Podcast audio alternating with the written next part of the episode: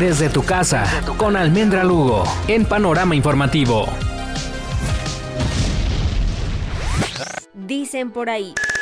Desde la aparición del SARS-CoV-2, el campo médico y científico se ha dado a la tarea de encontrarle solución a la terrible enfermedad causada por este virus. Algunos campos, como la medicina alternativa, nos ha ayudado a reforzar nuestro sistema inmunológico. De hecho, la misma Organización Mundial de la Salud ha emitido muchos comunicados acerca de mantenernos saludables y reforzar nuestro sistema inmune, para que no pesquemos ni un leve resfriado. Pero ¿has pensado cuán importante es el descanso para prevenir alguna enfermedad respiratoria? Los estudios acerca de este tema están comenzando a descifrar por qué existe una relación tan compleja entre el sueño y el sistema inmunológico. En un ensayo realizado en la Universidad de Harvard en los Estados Unidos, se enumeraron más de tres docenas de formas en que varios elementos del sistema inmunológico varían según los cambios del sueño. Por ejemplo, hay unas células pertenecientes al sistema inmune que se describen como los soldados que luchan contra las infecciones. Su nombre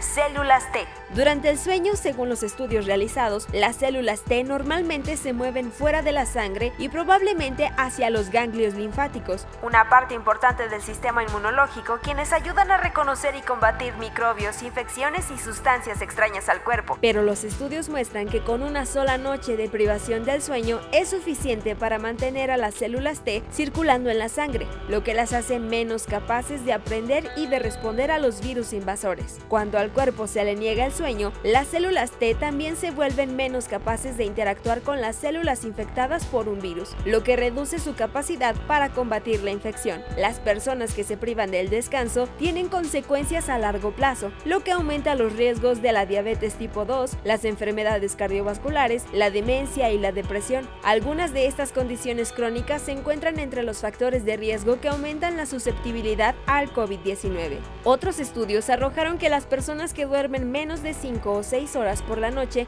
informan tasas más altas de enfermedades respiratorias. Entre más cansados, más riesgos.